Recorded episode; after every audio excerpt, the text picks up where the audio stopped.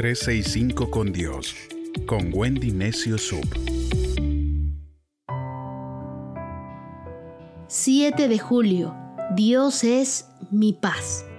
Segunda de Tesalonicenses capítulo 3 verso 16 nos dice, que el Señor de paz les dé paz en todo tiempo y en cualquier circunstancia. El Señor esté con ustedes. Cuando perdemos la paz, nos enfermamos, no dormimos, empezamos a ponernos nerviosos, nos molestamos, estamos estresados, alterados. Hasta una nación que pierde la paz puede destruirse.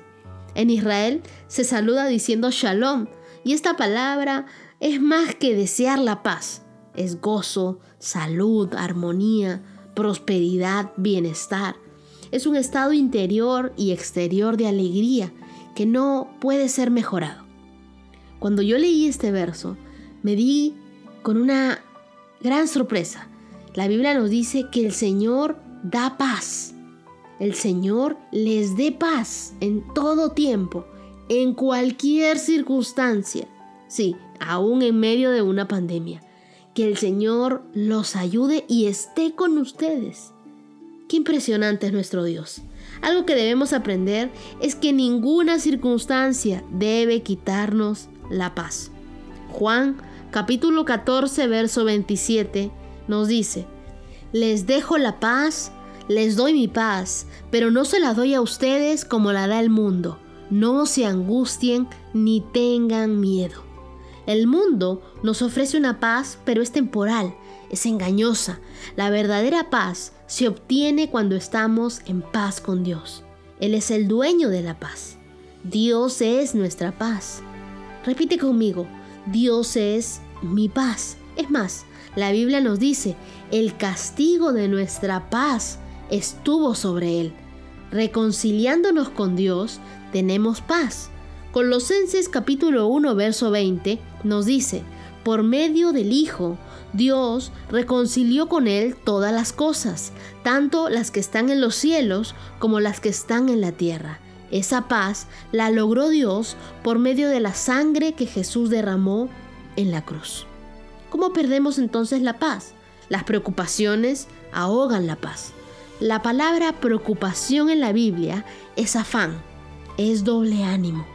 La Biblia nos dice en Filipenses capítulo 4, versos 6 y 7, no se angustien por nada, más bien oren, pídanle a Dios en toda ocasión y denle gracias. Y la paz de Dios, esa paz que nadie puede comprender, cuidará sus corazones y pensamientos en Cristo. Cuando tengo una preocupación, leo este verso no se angustien por nada.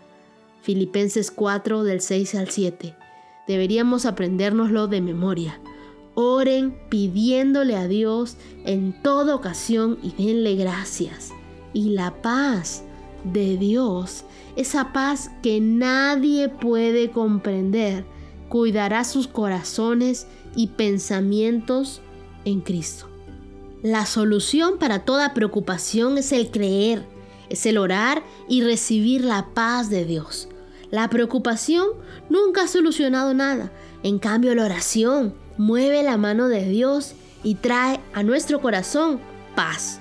Cuando te vengan pensamientos de preocupación, alíñalos a los pensamientos de Dios. Así que nunca esperemos nada malo de parte de Dios, porque de Dios proviene la paz.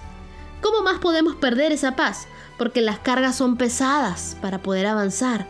Dios es el único que puede llevarlas. Existen personas que se cargan por todo, que no saben descansar en Dios.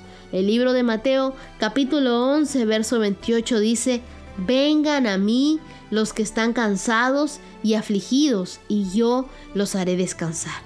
Este es un intercambio divino. Tú vas con tus cargas a Dios y Él te da de su paz. La oveja, el animal con el cual Dios nos compara en la Biblia, no resiste estar estresada. En el Salmo 23, la Biblia nos dice, y Dios nos dice, que junto a aguas de reposo, Él nos pastorea. Así que vayamos cada día entregándole nuestras cargas a Dios. Aprendamos a descansar en Dios, a no vivir cansados, a no vivir afligidos, a no vivir cargados, porque esas cargas, esa mochila es difícil de llevar uno solo. Tenemos que dejarlas en Dios. ¿Cómo más perdemos la paz? Con el resentimiento. El resentimiento es el veneno de la paz. La falta de perdón no nos deja ni dormir porque vuelve una y otra vez a nuestra mente la escena de lo sucedido y es como una tortura que tuviéramos en la cabeza. En cambio, uno está en paz con Dios y con todos y puede dormir tranquilo. La Biblia dice en Romanos 12, verso 18, procuren en lo que les sea posible estar en paz con todo el mundo. Y el Salmo 4, verso 8, que siempre lo recuerdo al momento de acostarme, dice, en paz me acostaré y dormiré, porque solo tú, Señor, me haces vivir seguro. Podemos entonces dormir en paz, dormir confiados, vivir seguros, procurar estar en paz, buscar la paz y seguirla. ¿Qué nos produce paz a nosotros? Lo primero, y quiero que lo tomes como un consejo, es ser justos. Seamos justos con todas las personas. Lo segundo que va a producir paz en nosotros es leer la Biblia, porque la voz de Dios se reconoce y produce paz, produce gozo, produce esperanza. Otra cosa que nos va a producir paz es la oración. Yo pienso que la oración es el antídoto para la paz. Vivamos un día a la vez, no nos preocupemos por el futuro y pongámoslo en las manos de Dios. Solamente así vamos a poder vivir en paz. Otra cosa que nos va a producir paz es la reconciliación. Si estás molesto con alguien, si te peleaste con alguien, reconcíliate pronto. No guardes ese resentimiento en tu corazón, sino dale espacio a la reconciliación. El libro de Números capítulo 6 versos del 24 al 26 nos dice, el Señor te bendiga y te guarde.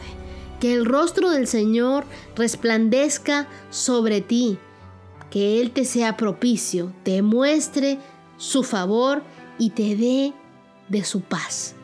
La paz viene de Dios.